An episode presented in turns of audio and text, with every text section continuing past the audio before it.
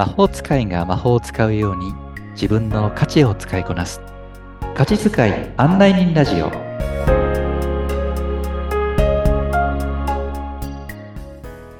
こんにちは。価値使い案内人のしゅうです。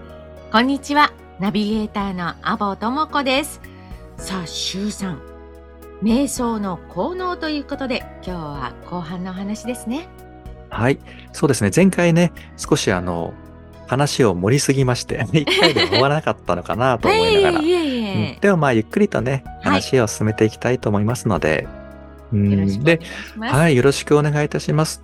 で、前回ね、その瞑想の、えー番外編として、瞑想には効能があるんですよというふうに、うん。単純に見えない世界の心の状態を例えば探っていくとか、はい。うんそういったことだけではなくて、ちゃんとしっかりと肉体にもいい影響がありますよというふうな、うん、そんなお話をしていきたいですというところで、はい、えーチャクラにじゃあ少し注目をしてみましょうという話をしていったんですよね。ええうん。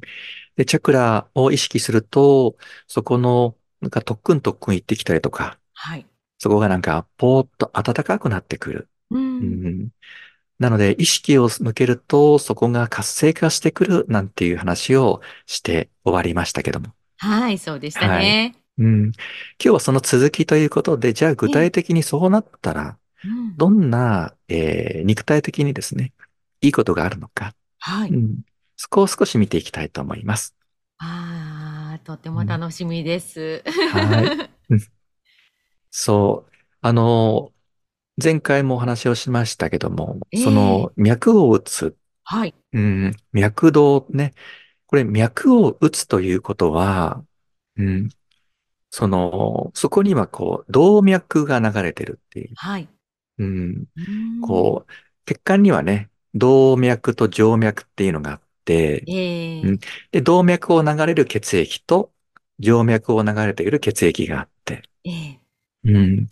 で、動脈だと脈が打つ。はい。うん。静脈だと脈は打たないっうんてなります。うん。ね、静脈の静は静かな脈ってうん書きますもんね。そうそうそうそう。んで、動脈の動は動く脈。はい。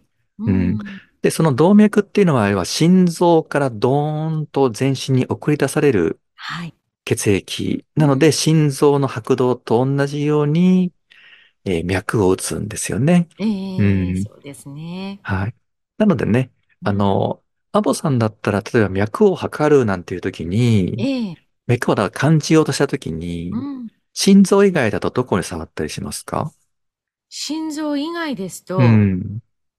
手首？うん、手首ね。手首が多いですかね。手首とか、あと、うん。この頸部っていうかうん首のところですね。首筋ね首筋のところですとかうん、いうことが多いかなうん、うん。うんっていうんう感じでしょうかね。はい。うんねそうそう、そこがこう、あの、動脈の中でも体の表面に近い部分だったりとか、ええあとは若干太い血管だったりししますよね。そうですね。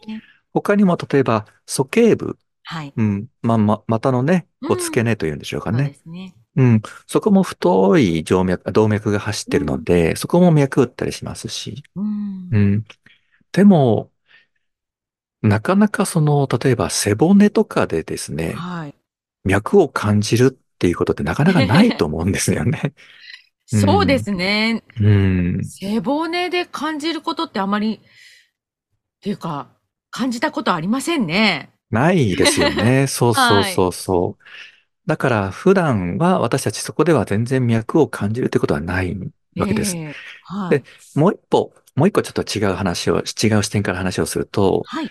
じゃあ動脈、心臓からドーンと全身に、えー排出される血液って、はい。一体どんな成分がいっぱい含まれてるかっていうと、うんまずはもう新鮮な酸素。はい。うん。これがもう豊富に含まれています。そうですね。うんんそう。そしてもう一つは、たっぷりな栄養素。はい。うん。これも、えーすごい含まれています。うん。うん。なのでね、動脈っていうのは、えーもう体の隅々の細胞にまで酸素と栄養素を行き渡らせるために、はい。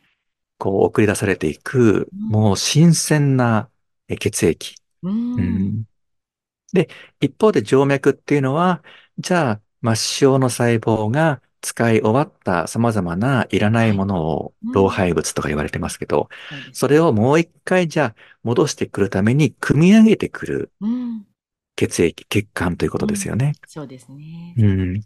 なので、新鮮な、えー血液、新鮮な酸素と栄養が含まれているものが動脈の血液はい。で、脈とともに全身に送られてくるということになります。うん。で、こういう中で、じゃあ、瞑想ワークをしました。ヨガをしました。うん。うんチャクラのところで、背骨の中で、例えば、えー尾てい骨で特訓特訓、仙骨で特訓特訓、あとは胃の裏側とか胃で特訓特訓、うん。喉で特訓特訓っていう、う。うんん。これを感じるということは、そこに動脈血が流れ込んで集まってるっていうああ。風なことだというふうにまず理解いただくとう、ん。そうすると、あ、なるほど、だから脈打つんだ、うん。脈を感じるんだええとか、あ、だからなんか温かさを感じるんだ。うん。うんそこに血液が集まってくるのでね。うんう。ん。っていうふうにイメージをしていただけるといいかなと思うんですよね。うん。うん。ということは、そこにぷりの酸素が送られてきてえ、たっぷりの栄養素が供給されている。はい。うん。っていうふうな届けられているということになります。うん。じゃあ、その背骨の中っええてええ一体何が入っているのか。はい。うん。人間の体の中で言うとね、役割として。うん。それは何かというと神経なんですよね。ええそうですね。そうそう。脳みそは中枢。そこから背骨を伝ってうん様々な神経がスーッと入っていて、はい。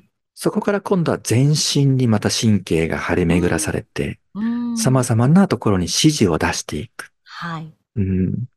それが筋肉だったりとか、えー臓器だったりとかするわけですけど、ええそれで正常な営みがね、本当はえー営まれている。うん。うん。っていう中で、普段私たちは意識はしていない、その神経の細胞がいっぱい詰まった、まさにこう体の中の指令部位、ううん。ん。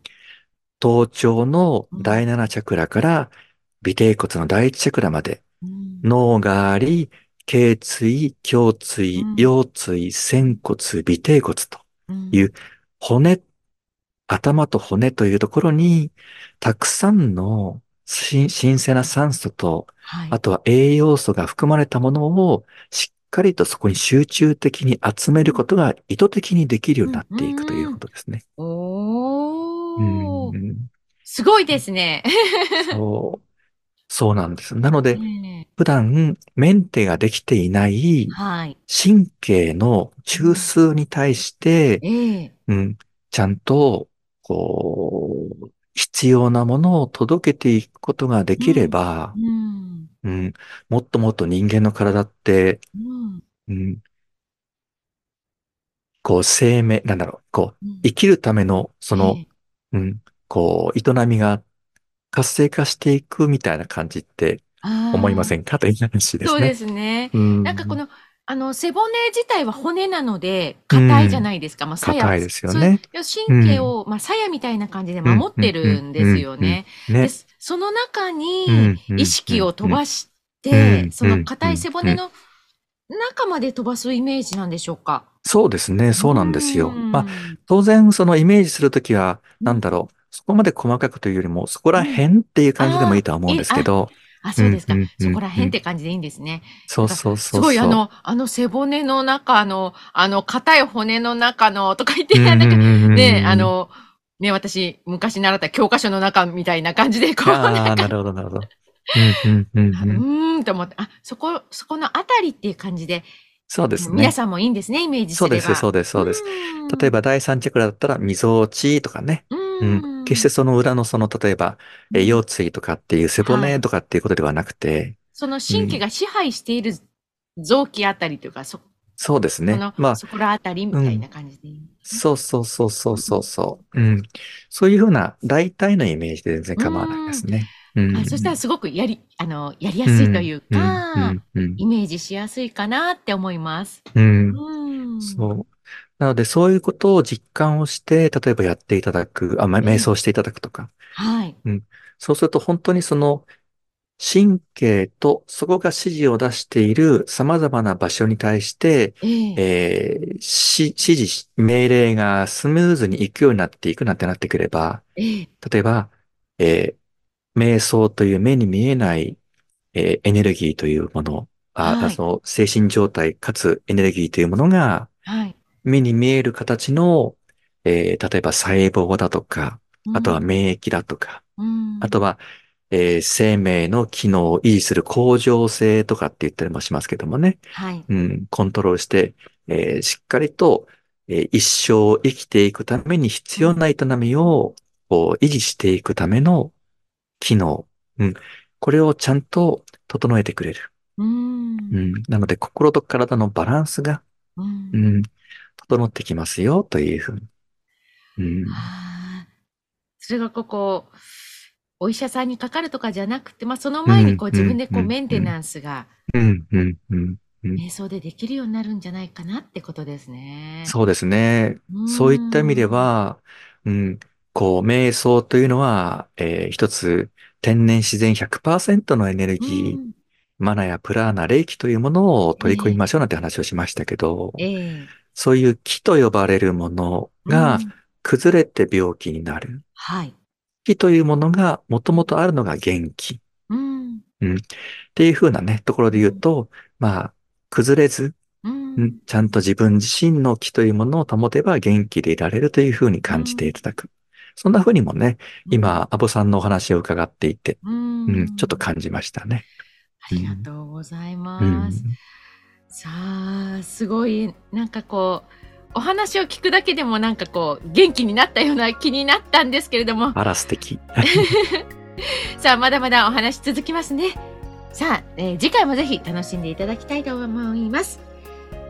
瞑想ワークを含めた周さんの情報は番組の説明欄のところに記載してありますので、そちらからご覧ください。周さん、今回もありがとうございました。ありがとうございました。